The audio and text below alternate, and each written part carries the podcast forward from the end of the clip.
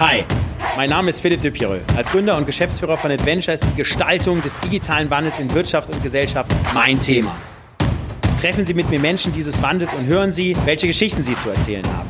Über Mut, Kreativität, Chancen und das Scheitern. Steigen Sie ein und werden Sie Teil des Wandels. Willkommen beim Change Rider. Heute heißt es Back to the Roots. Ich stehe vor meiner alten Schule, dem Burger Gymnasium in Düren und ich fahre heute meinen Klassenkameraden Ryan Hood. Ryan hat einen der größten Online-Marktplätze in Deutschland aufgebaut, ein Auktionshaus, Wettbewerber von eBay, über 5 Millionen Angebote am Tag, über 9 Millionen Kunden und hat das Unternehmen erfolgreich an Karstadt verkauft letztes Jahr. Und ich spreche mit ihm über das äh, Thema Scheitern, ich spreche mit ihm über das Thema Startup-Kultur in Deutschland. Was hat gut funktioniert im Unternehmensaufbau, was waren Herausforderungen, was waren Learnings. Ich freue mich wahnsinnig auf die die Fahrt mit rein. Ryan, herzlich willkommen hier im, im Change Rider. Danke für die Einladung, freue mich sehr. Wer hätte das gedacht vor vielen Jahren, wo wir an dieser wunderbaren Schule Burger Gymnasium noch waren, dass wir mal hier zusammen die Change Rider Fahrt machen? Ja, ist schon ein paar Jahre her, ja. Ist schon ein paar Jahre ja, her. Ich bin ja, genau. auch ein bisschen früher dann weg als du. Das ist ne? ja du, also die, also die schlau sind, verabschieden sich ein bisschen früher von der ja, Party, genau. Genau. Ich habe den Absprung früher geschafft. genau, super. Ja, du und äh, also ja, ich sag mal, du hast ja eine ultra beeindruckende Story hingelegt. Ich habe das eben in der Anmoderation schon gesagt. Und ähm, genau, ich würde gerne gern mit dir so ein bisschen über, sage ich mal, deinen Lebensweg mit äh, hut.de, das Schöne ist, dein Nachname ist auch Programm, da ja wirklich sprechen. Und ähm, genau, ja, und erzähl mal, hast du das eigentlich ganz allein gestartet und was war eigentlich so, so die Ursprungsidee, also da überhaupt anzufangen? Wann ja. war das? Gab es wahrscheinlich vielleicht 30 Auktionsplattformen, I don't know, oder du warst der Erste? Genau, fang da gern mal an. Ja. Also vielleicht mal ganz zurückgespult. Also ich habe mich schon wahnsinnig früh und äh, in jungen Jahren äh, mit, mit Computern und, und den Vorläufen des Internets ähm, ähm, beschäftigt. Also meinen ersten Computer haben wir bekommen, da war ich neun äh, da haben wir auch schon ein bisschen angefangen zu programmieren. Das, das ging dann weiter so mit den, mit den üblichen Computern C64 und, und Amiga und so weiter. Aber mein erster Kontakt mit dem Internet war dann, oder den Vorläufen des Internets war 1990.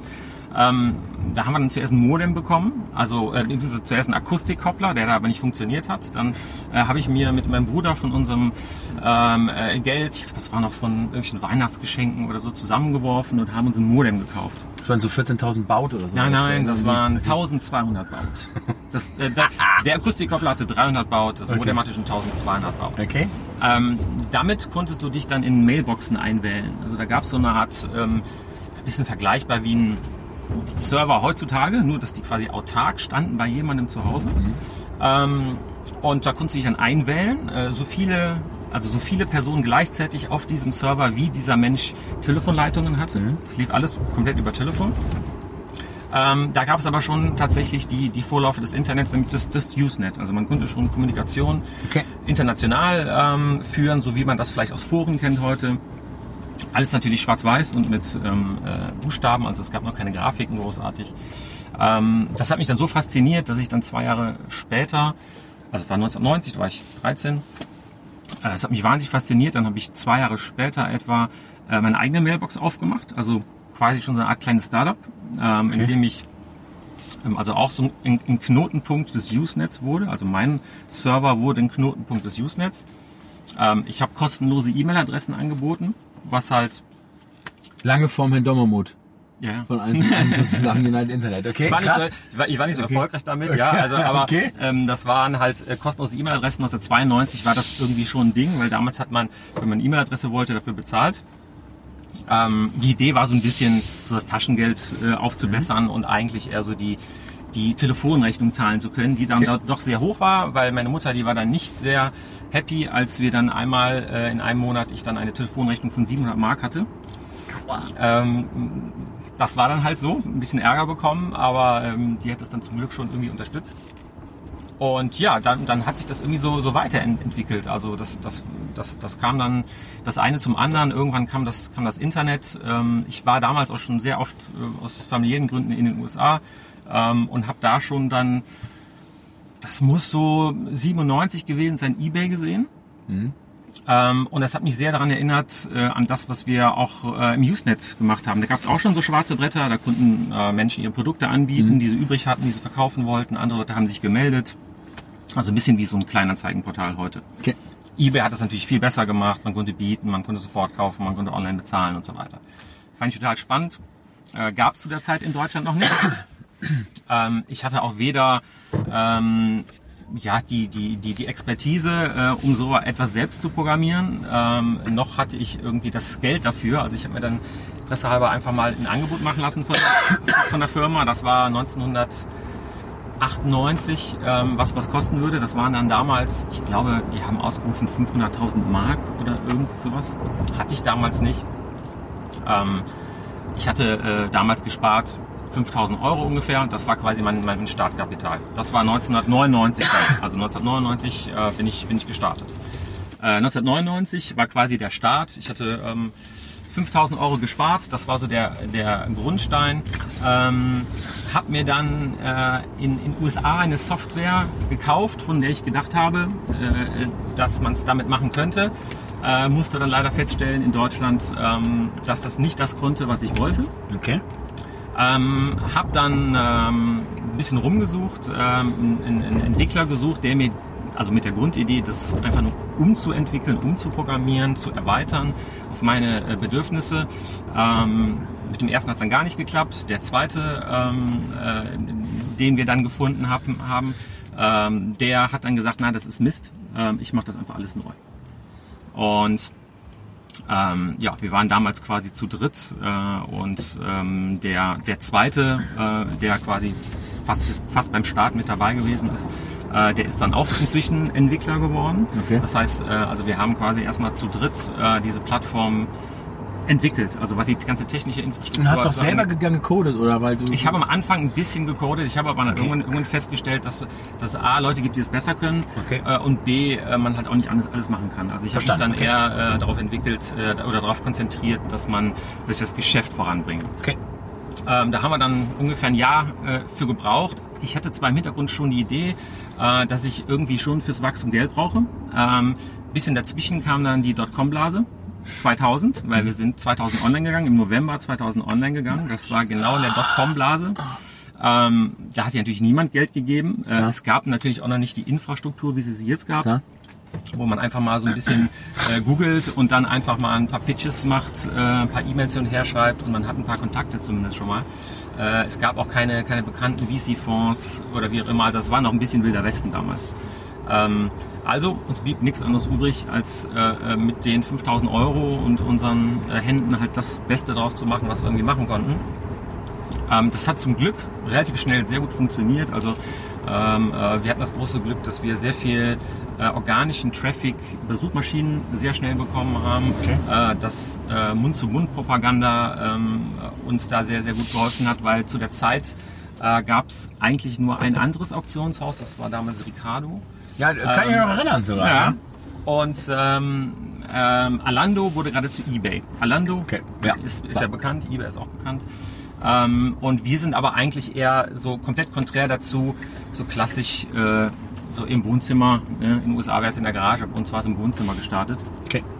Ähm, und ähm, ja, haben alles selbst gemacht. Äh, Ent Entwicklung, äh, die Server äh, zusammengeschraubt, ähm, äh, Konzepte überlegt, ähm, Geschäftsmodell entwickelt, ähm, also ja, alles. Und äh, quasi also äh, bootstrapped, ihr hattet keine drin, oder? Habt ihr Nein, das- okay. gar keine. Okay, gar, gar keine. Also da, was ich damals Deine erstmal... 5000 Euro plus irgendwie die anderen haben vielleicht auch noch was mitgebracht? Die Nee, das war eigentlich nur mein Geld und, äh, Und die anderen haben, haben, haben Arbeitsleistung reingebracht. Okay, okay. Und ähm, das war halt äh, der Start damals. Ich fand es damals sehr, sehr schwierig, weil man schaut natürlich dann zu Alando, die hatten damals, ähm, also war damals eine Riesenzahl, ähm, ich glaube eine Million oder sowas äh, Kapital eingesammelt. Und die sind so quasi parallel mit uns gestartet und dachte mir so, oh Mist, das wird natürlich ein knappes Rennen. Ähm, äh, das Die Million ist in Deutschland immer noch eine große Zahl im Funding, ne? Muss man ja sagen. Ja, ne? ja da, eine, eine Million Mark. Eine Mark, okay. Mark, Ja, also ja, eine okay, halbe Million okay, Euro. verstanden, okay. Ja, ähm, äh, und die haben es natürlich sehr, sehr gut auch geschafft, ähm, ja, PR-technisch, äh, Ja. ne, also da wird wirklich die große Trommel zu rühren und äh, sehr viel Aufmerksamkeit ähm, für, sich, für sich zu bekommen. Wir waren schon immer so ein bisschen so der Underdog, deswegen auch unsere Idee. Ähm, damals Alando, eBay haben Gebühren eingeführt, teuer. Unsere Idee ist äh, Hood, Hood, Hood.de, die Idee Robin Hood, kostenfrei. Wir, wir nehmen es den Reichen, geben es den Armen. Äh, wir haben das komplett kostenfrei gestartet. Also kein, äh, also bis... Das heißt, der Name ist, hat eigentlich nichts mit deinem Nachnamen zu tun. nee, eigentlich nicht. Also Geil. würde auch alleine laufen. würde auch alleine funktionieren. Ah, okay. Ja, das ist gut, okay. Ähm, ja, und dann, das haben wir tatsächlich sehr, sehr lange gemacht. Also wir haben ähm, das komplett kostenfrei gehalten und rein werbefinanziert bis 2008. 2009. Also werbefinanziert heißt dann, ihr habt dann irgendwie professionelle Verkäufer gehabt, die mussten dann doch irgendwie für eine bessere Position bezahlen Ähm, oder ähm, da Banner das reingeschaltet oder Da, das auch, also wir hatten keine, keine, keine Zwangsgebühren, also keine Einstellgebühren, Okay. keine Verkaufsprovisionen. Ähm, Verkäufer konnten ihre Produkte und ihre Shops hervorheben. Ähm, der wirkliche Umsatz zu der Zeit kam aber durch äh, Werbeeinnahmen, also klassisch äh, mit, mit äh, Online-Werbevermarktern ähm, gearbeitet. Danach später dann nur noch mit ähm, Google AdSense, weil das einfach zu der Zeit wahnsinnig gut funktioniert hat. Also das heißt so in der ja, in, in, in, also so von 2004 bis 2009 äh, konnte man da schon wirklich sehr, sehr gute Umsätze auch Okay. mit äh, erwirtschaften. Ähm, als das dann ein bisschen zurückging, ähm, weil ähm, die, äh, ja, die Preise für die Werbelets danken, dann kam dann noch Adblocker und so weiter. Äh, man, man, man, man, hatte wie, man hatte mehr Schwierigkeiten, ähm, organisch in, in, in Google, in der Google-Suche ähm, äh, ja, aufzutauchen, ähm, haben wir gemerkt, okay, wir müssen das jetzt äh, langsam mal drehen. Wir müssen Verkaufsprovisionen einführen und wir müssen unser, ähm, unser Produkt erweitern. Und das waren dann die Hood Shops. Also es war vorher gab es nur den Marktplatz äh, und äh, reingesetzt haben wir quasi so eine Art Shop-in-Shop-System. Also das Shop-System würde auch alleine funktionieren. Ähm, äh, die Produkte sind aber parallel dazu auch noch im Marktplatz. Okay. Ähm, ja, das haben wir dann immer weiter ausgebaut, immer weiter aus, ausgebaut, sind natürlich über die Jahre, also wenn man sich natürlich das jetzt über die Jahre anschaut, ähm, sehr langsam organisch erstmal gewachsen, weil von 2000 äh, bis 2010 sind, laufen natürlich erstmal zehn Jahre ins Land. Für den VC wäre das ein Problem, ja, weil da Klar. müssen einfach die Zahlen stimmen. Klar. Und da war ich dann eigentlich froh, dass wir, dass wir überhaupt keinen Investor drin hatten, weil wir hatten alle Zeit der Welt, uns ähm, äh, ja so äh, daran auszulassen, wie wir es halt möchten. Wenn wir langsamer machen wollten, haben wir langsamer gemacht. Wenn wir schneller machen wollten, haben wir schneller gemacht und haben immer auf, also sehr dynamisch auf den Ja, Markt, Markt verstanden. reagiert. Ähm, und das hat eigentlich dafür äh, dazu geführt, dass wir irgendwann so eine, so eine kritische Masse erreicht haben ähm, an Käufern und Verkäufern, was ja bei einem Marktplatz das Essentielle ist. Also hast du zu viele Verkäufer, klar. sind die Preise äh, uninteressant, keine, keine Käufer, hast du zu, zu viele Käufer, dann äh, ne, ist es schwierig mit den Verkäufern. Ähm, und du musst halt so eine, so eine Balance haben. Die hatten wir dann irgendwann ähm, und dann hat sich das äh, ja relativ schnell ähm, stark entwickelt. Und äh, was den Außenumsatz und auch den Innenumsatz angeht. Ähm, und äh, in den letzten Jahren haben wir da halt einfach gemerkt, ähm, dass man natürlich mit der mit so einer auch wachsenden Konkurrenz, ja, das ist natürlich, äh, gegen die sind wir natürlich irgendwie dann noch ein Sandkorn am Strand, ja, sowas, Klar. sowas, wie Amazon natürlich auch irgendwann bestehen muss. Das heißt, man muss, man geht entweder in eine absolute Nische rein, sowas Ja. kann in der Nische funktionieren, oder äh, man tut es mit jemandem zusammen. Ja, klar. Ähm, und ja, dann haben wir von, äh, von, von Karstadt äh, ein, ein, ein Angebot bekommen für die Übernahme unseres Unternehmens. Ähm, äh, Letztes Jahr oder haben die das, das schon war, vorletztes Jahr gemacht? Das war letztes Jahr. Ah, Das war okay. letztes Jahr. Das ging dann auch alles sehr, sehr schnell. Wie, wie war die Zeit von Angebot zum äh, Signing und dann zum Closing? Das waren, das waren so knapp drei Monate. Okay. Drei, drei bis vier Monate. Das ging relativ schnell. Due Diligence, sowas, das ist natürlich immer noch so ein bisschen äh, so der Faktor, der eigentlich am meisten Zeit braucht.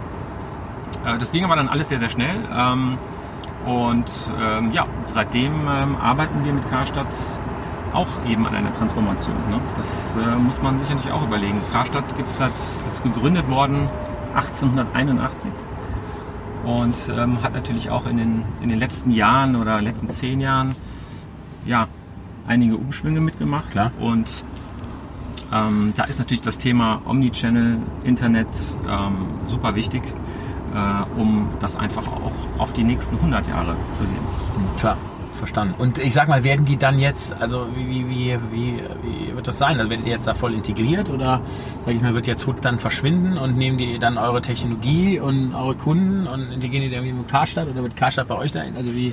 Ja, also über, über viele Sachen kann ich natürlich noch nicht sprechen, weil es natürlich noch so ein bisschen. zu, also. äh, ja, also es sind natürlich so, so, so ein paar Themen, woran wir arbeiten, die, die noch nicht so äh, ganz spruchreif sind. Also da Okay. kann man an diesem, zu diesem Zeitpunkt noch nicht, Okay. so, nicht so viel drüber sagen. Ähm, es ist aber so, dass es äh, Hood.de weitergeben wird. Also es ist jetzt Mhm. nicht, nicht geplant, äh, wie es vielleicht viele damals tatsächlich angenommen haben, äh, dass Hutti eingestellt wird und da wird dann Karstadt drüber gestülpt und das war's dann. Äh, das war also nie die Idee. Ähm, die Idee ist halt eher, dass wir ähm, von unserem gegenseitigen Wissen halt profitieren. Also auch, auch ein Karstadt hat, hat äh, Wissen in, in Bereichen, ähm, äh, die auch uns helfen. Okay. Und so ist das halt in dem, in dem Online-Bereich, ähm, äh, können wir Karstadt halt sehr, sehr helfen. Und da arbeiten wir halt an vielen spannenden Projekten okay. und äh, bei Karstadt gibt es ja auch immer spannende Ent Entwicklungen, ne, wie man es gerade in, in, der, in der Presse gelesen hat. Ähm, äh, und ja, da muss man mal schauen. Okay. Wie, wie sah zum äh, Exit-Zeitpunkt der Cap-Table aus? Also wart ihr dann zu dritt? Habt ihr zu dritt das Equity gehabt? Oder wie, nee, wie, wie hat sich also das, das war ich, also ich hatte 100 Prozent. 100 Prozent? Krass, okay. Und ja kein, kein External Money drin. Das ist auch Wahnsinn. Das ist ja unfassbar. Okay krass. Ja, ja, und hast du jetzt noch irgendwie äh, Handschellen? Musst du noch jetzt lang dabei bleiben? Oder sagst du, hey, nee, intrinsisch motiviert, das ist jetzt mein Ding und das pushe ich jetzt weiter? Also. Nee, also ähm, ich. Handschellen habe ich da keine. Also ich muss sagen, das ist so ein sehr, sehr fairer Partner, Karstadt. Okay. Ähm, die, cool. haben, die haben, glaube ich, auch ähm, sehr schnell erkannt, dass man also eben mit, mit, mit so Handschellen halt eben keinen binden genau. kann in Unternehmen, sondern eher, eher motivieren muss. Und ähm, ähm, das, das macht mir sehr viel Spaß und ähm, ich werde da so lange drin bleiben, wie äh, das beide wollen. Okay, ja, mega, cool. So, und jetzt, wenn du so an die größten, was war so die, was waren so die ein, zwei größten wirklich Fuck-Ups, Horror-Momente, sage ich mal, in deiner wirklich ja unfassbar langen HTE-Zeit, wo du sagst, okay, da hast du es irgendwie fast hingeschmissen und es war jetzt irgendwie schlimm, aber du hast dann irgendwie doch nochmal die Kurve gekriegt. Also die hat natürlich jeder, gerade in dieser, in dieser Zeit, da gibt es natürlich äh, äh, Momente ähm, noch und nöcher, an denen man denkt, ähm, das mag keinen Sinn mehr, ich habe keine Lust mehr, Klar. das reicht mir, ich bin jetzt schon zwei Tage wach und äh, jetzt, jetzt, jetzt reicht's mir. Ähm, also wir hatten so ein paar, das war in den Anfangsjahren so ein paar technische Probleme, ähm, die mhm. einfach mit dem Wachstum zusammenhängen. Also wir, wir sind halt sehr, sehr ähm, schnell äh, im Wachstum, im Traffic gewachsen. Unsere Server, die wir selbst zusammengeschraubt haben, ins Rechenzentrum äh, gefahren haben, äh, ja, konnten dem aber nicht mehr standhalten, was dann dazu führte, ähm, dass die sehr, sehr schnell überlastet waren und ähm, ja, äh, die, die Biege machten und äh, wir dann in der Nacht- und Nebelaktion Hardware kaufen mussten, dahin fahren, äh, Seite offline und so weiter und so weiter. Ähm, das sind dann so die Situationen, wo wir dann auch im Rechenzentrum geschlafen haben, also wirklich klassisch neben dem, neben dem Server und am Boden, da gibt es irgendwo noch Fotos von. Ähm, äh, und da ja nächtelang quasi rumgehackt haben, damit das alles wieder läuft. Äh, heutzutage ist das natürlich alles ein bisschen anders. Ähm, damals war natürlich auch Situationen viel, viel schwieriger, weil einfach die, die, ja, die Welt ein bisschen anders war. Also äh, Probleme waren einfach ganz andere. Beispielsweise, ähm, heute kannst du dir für 30 Euro einen Server mieten, der eigentlich ganz gut läuft. Da kannst du auch gut was an, an Last drüber schieben. Äh, damals war das so, dass du dir äh, quasi den Platz in einem Rack kaufen musstest und du hast für den Datentransfer in Gigabyte Geld bezahlt. Das waren damals bei uns 30 Mark pro Gigabyte.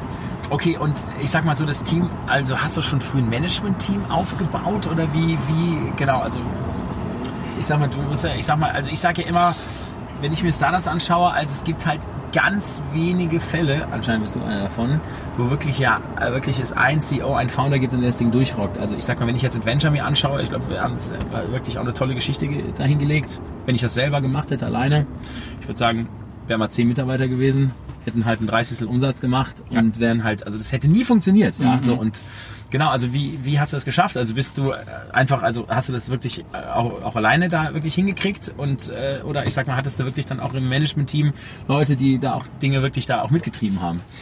Also ich glaube, ähm, dass also der Begriff Lean Startup äh, trifft äh, auf unseres wie auf kein anderes. Also wir haben das sehr sehr lange sehr sehr klein und extrem lean gehalten. Okay. Äh, eigentlich eher aus Kostengründen, weil wir gesagt haben, okay, was was was kostet unser Mitarbeiter? Was macht der Mitarbeiter? Klar. Ähm, äh, und dann kam die nächste Frage: Können wir das nicht auch ähm, durch Technologie ähm, Verstanden. Okay. erledigen. Und okay. unser Ansatz war immer, wir haben immer gesagt, ähm, wir haben uns immer die Frage gestellt, brauchen wir wirklich Mitarbeiter?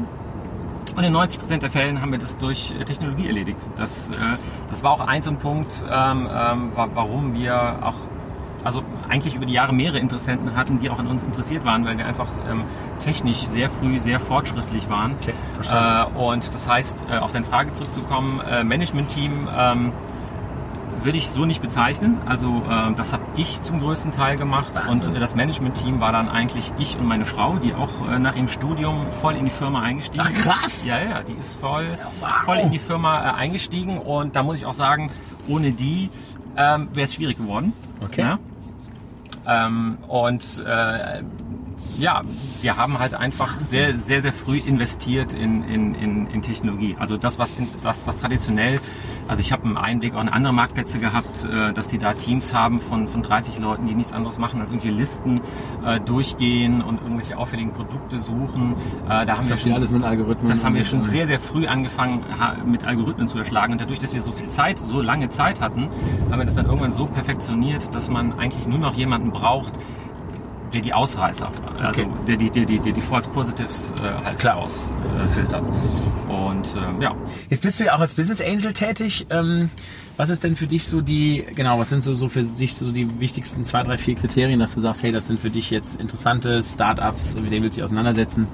Ja, und genau, was sind eigentlich so die, so die Erfolgsfaktoren in einer, äh, wahrscheinlich in einer sehr frühen Phase gehst du da wahrscheinlich rein. Ne? ja, ja. Also Genau. das eigentlich, eigentlich nur, nur frühphasig. Also das, Ja. was mich am meisten interessiert, sind äh, natürlich Themen, mit denen, ich, mit denen ich mich auskenne. Das ist alles, was ähm, die Themen Marktplätze eigentlich beschäftigt. Also das heißt äh, Marktplätze, die um die es um Produkte geht, um die es Dienstleistungen geht ähm, ähm, oder auch alles, was ähm, ich sag jetzt mal irgendwie stark skalieren kann auch.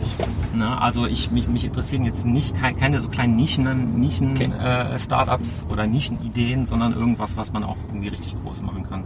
Ähm, ja, also was war denn eine Frage? Ich hab's Also, genau, also was sind so die, sage ich mal, wichtigsten Faktoren für dich, äh, sage ich mal, die, so, also, sag ich mal, über ein Investment entscheiden Ja, also- oder über eine Zusammenarbeit mit, mit einem Startup entscheiden oder einem Engagement von dir? Ja, also haben auch schon viele, viele gesagt, aber ich sehe das tatsächlich genauso. Also viel wichtiger eigentlich als die Idee selbst sind die Gründer, also wie, wie das Auftreten der Gründer ist, ähm, wie sie äh, einen auch überzeugen können, aber auch was sie schon gemacht haben. Also ich habe es schon so oft äh, erlebt, dass mir Ideen gepitcht wurden, äh, die an sich vielleicht ganz toll waren. Ähm, aber man merkte, diese, diese Hands-on-Mentalität fehlt. Und äh, das finde ich bei Gründern ganz, ganz wichtig, dass sie halt nicht nur sich Gedanken machen über eine Idee äh, und da auf einen Businessplan aufstellen und dann rumlaufen und sagen, ich habe die Idee, die kostet drei Millionen für die nächsten zwei Jahre. Ich brauche die drei Millionen, das ist auch gleichzeitig meine, meine, meine Bewertung. Du zahlst für 10% 300.000. Ähm, ich finde immer, dann muss auch irgendwie schon was vorzuweisen Verstehe. sein. Also Okay, sei es ein. Mockup, sei es, sei es eine kleine, Okay. äh, einfache Website und das, das kriegt jeder zusammen. Okay, verstanden.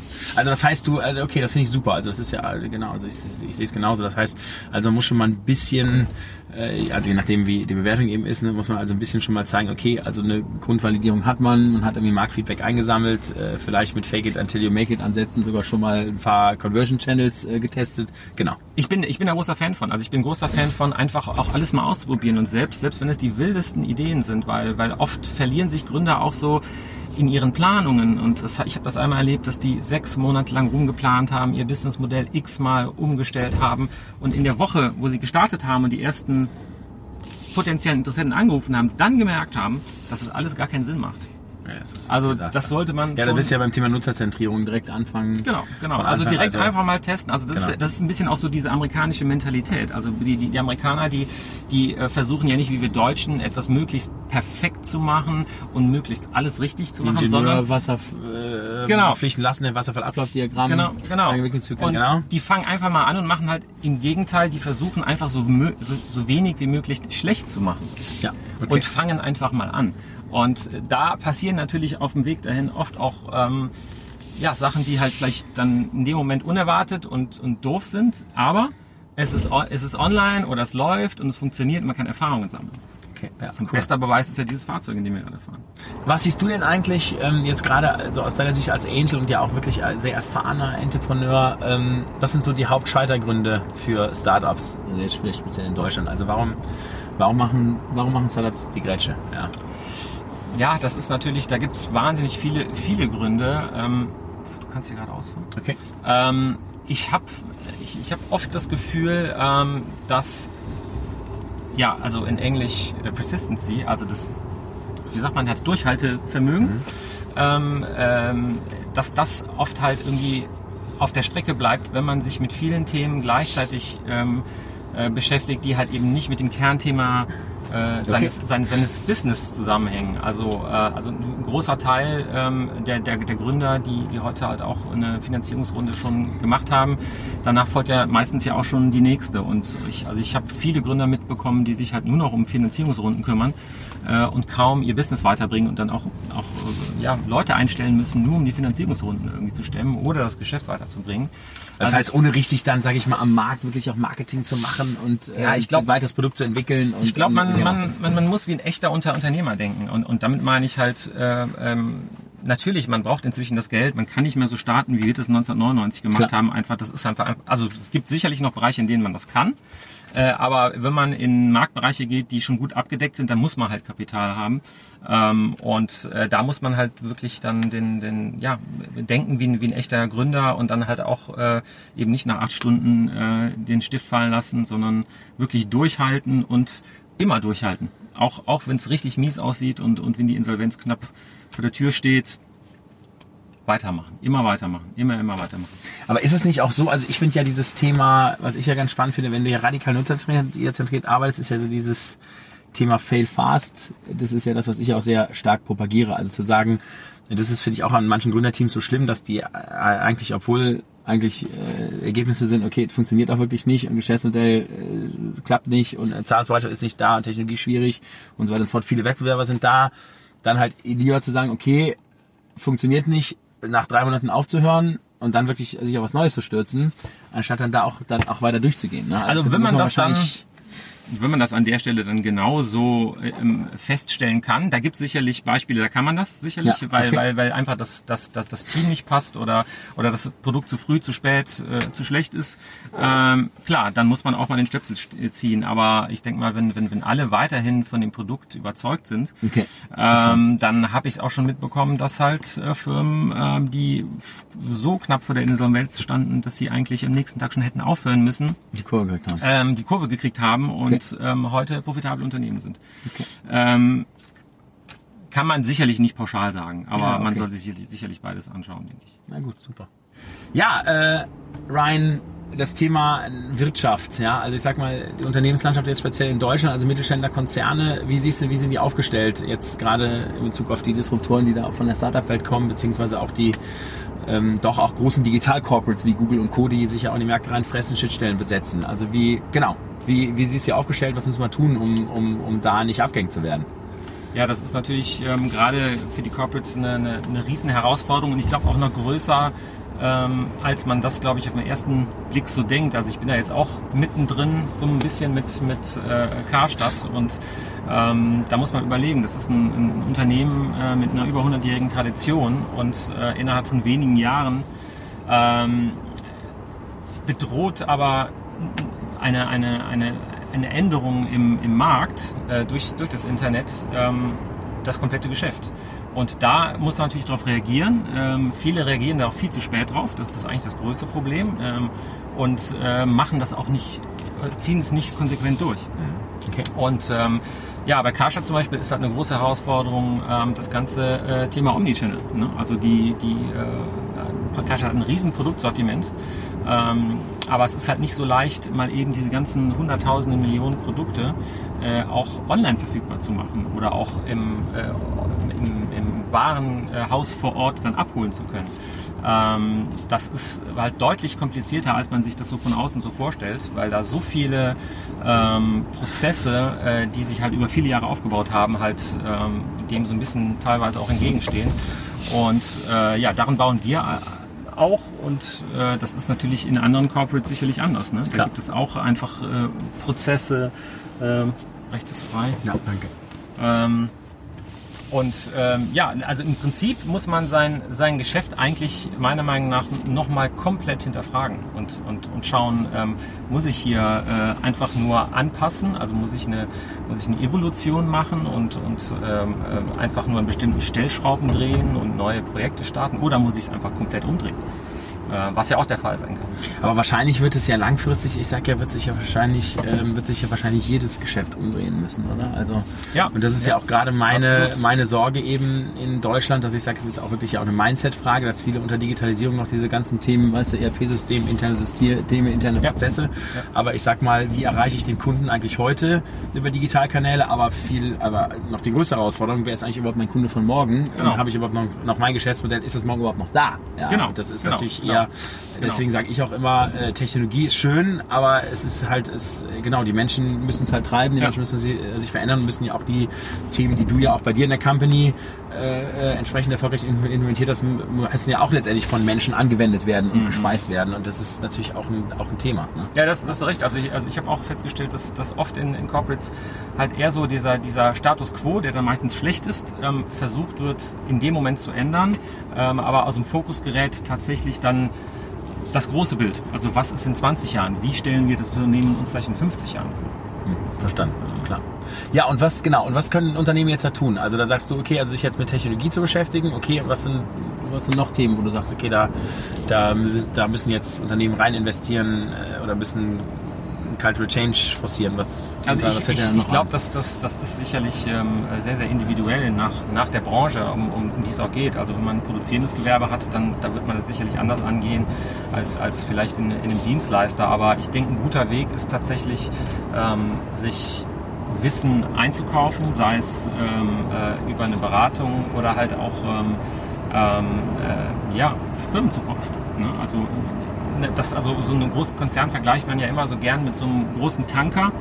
Äh, und das, das, das kleine Startup so mit so einem Sportboot, äh, was so halt drumherum fährt. Und ähm, beide halt können was, was der andere nicht kann. Und ähm, ich denke, dass ähm, schon der Weg dahin geht, dass man sich, also dass ich, wenn ich ein großes äh, äh, Firmen, eine große Firma, eine alteingesessene Firma zu leiten hätte, dann würde ich mir alles angucken, was es, was es an, an, an jungen Startups gibt und äh, möglichst viele davon äh, versuche ähm, an, an mich zu binden oder zu integrieren oder zumindest die Köpfe davon äh, zu mir zu holen. Okay, an Bord zu holen. Okay, verstanden. Okay, ähm, jetzt, ich sag mal, ähm, bist du ja als, äh, sag ich mal, halb Amerikaner oder Amerikaner, so das Thema Scheitern, wirst du ja wahrscheinlich da ziemlich cool drüber sprechen können. Ja, ähm, jetzt sind wir ja in Deutschland, da ist ja nicht so die Scheiterkultur so stark ausgeprägt. Gibt es eine Scheiter-Story, wo du sagst, okay, die, äh, die kannst du erzählen, die möchtest du erzählen und vor allen Dingen, da hast du irgendwie auch ein Learning rausgezogen und vielleicht hier kann man, kann man, kann man auch nochmal ein Learning draus ziehen. So viele. Also in, in den äh, vielen Jahren, wo ich das jetzt mache, bin ich ständig gescheitert. An, an allen möglichen Ecken und Kanten, mal größer, mal kleiner.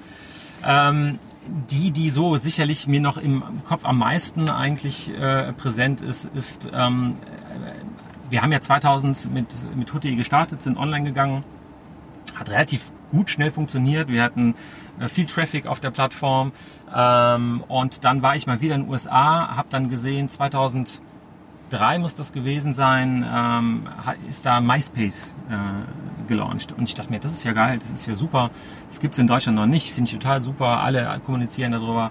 Ähm, und in so einem Anfall von Größenwahnsinnigkeit haben wir gesagt, wir haben ja schon die User, ähm, äh, lass uns so ein Ding doch auch mal runterprogrammieren.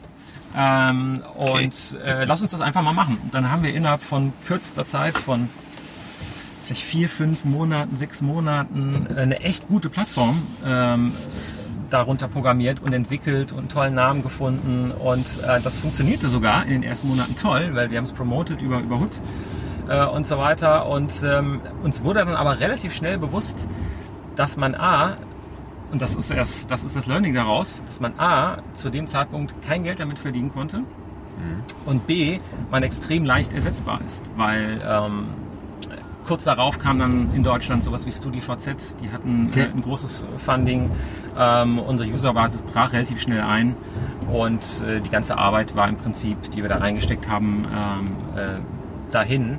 Äh, das war dann auch das nächste Learning, nämlich bleib bei einem Thema. Fang nicht an, äh, noch drei Themen äh, drumherum zu bauen, wenn du ein Klar, Thema... weil ihr wart ja eigentlich schon ganz gut unterwegs. Ja, ja, ne? genau. Das heißt, Genau. ihr habt dann einfach, gesagt, okay, also hier Kundenbasis haben wir und jetzt können wir einfach nochmal Genau, drauf Das war so ein bisschen Grö Größenwahnsinnigkeit wahrscheinlich.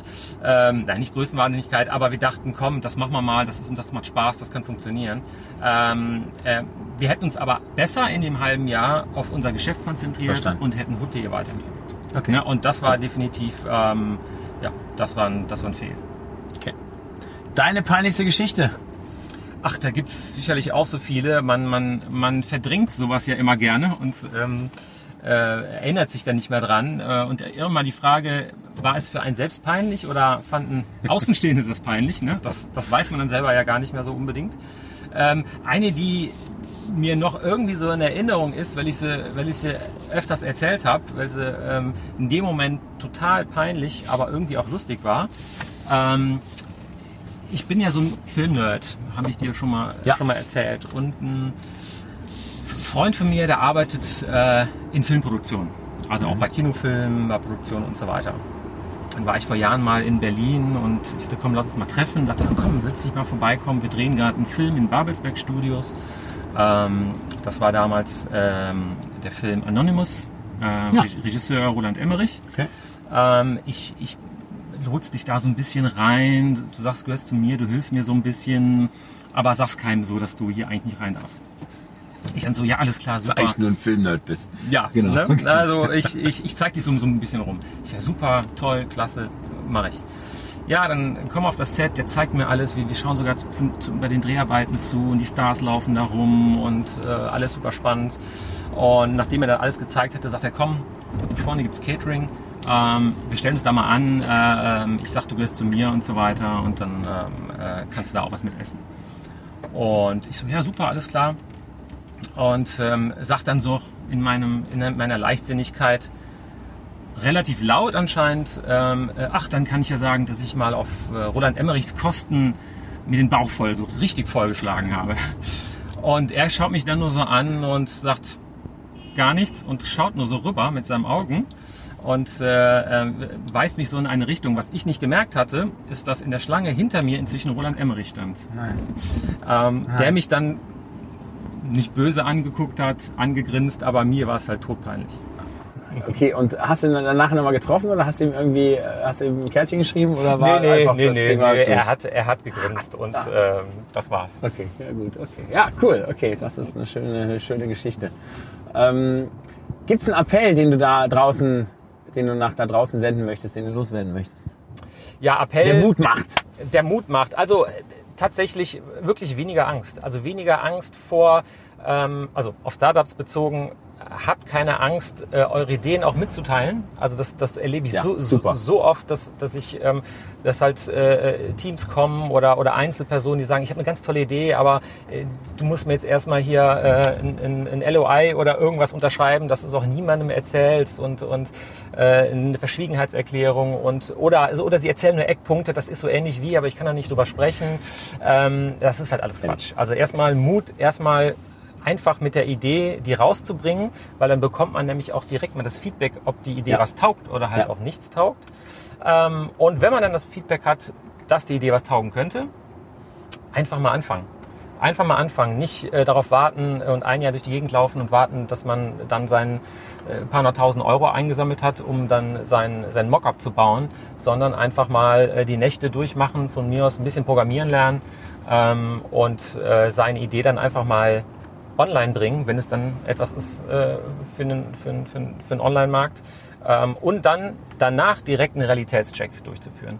Weil äh, dann bist du nämlich auf dem besten Weg, ähm, dass, äh, dass das Ding halt auch was werden könnte und dir nicht ein Investor äh, direkt im ersten Gespräch schon die kalte Schulter zeigt. Weil, weil die, die wollen halt eben genauso was sehen. Klar, okay, cool, super. Nominierung, gibt es eine Nominierung, wo du sagst, du kennst jetzt das Change Rider Format ja ein bisschen, äh, bist jetzt ja hier mitgefahren, also wirklich positiv Talk rund um den Wandel. Fällt dir jemand ein, wo du sagst, okay, den, den würdest du gerne nominieren? Wenn ja, wen? Warum? Ähm, ja, habe ich drüber nachgedacht. Also speziell für dieses Thema ähm, fallen mir zwei Leute eigentlich relativ schnell ein. Also Thema Change. Ähm, und zwar einmal der ähm, Herr Dr. Stefan Vandal. Ähm, das ist der Geschäftsführer von Karstadt, nämlich der ist mittendrin in diesem ah, Change okay. von Karstadt Gut. zu einem, äh, von einem Warenhaus. Okay. Ähm, und ähm, Gut, das super. denke ich wäre wär ein gutes Thema. Nehmen wir mit, laden wir ein. Ähm, Der kriegt deine Nominierung. Ja, Meine Nominierung. mit- Ich- ich mit kann sie weiterleiten. Genau, gerne. Äh, und der zweite, der mir da so auf Anhieb eigentlich eingefallen ist, ist der äh, Tim Schumacher von der äh, IO GmbH, die da machen äh, Adblock Plus, also einer der Gründer von Adblock Plus. Okay. Sa- Sagt ihr vielleicht was? Äh, die beschäftigen sich ja mit dem Thema ähm, Online-Werbung und ähm, äh, haben meiner Meinung nach schon äh, ja, eine große Änderung in der Online-Werbung äh, erreicht. Und das wäre meine zweite Nominierung. Okay, mega. Gut, super.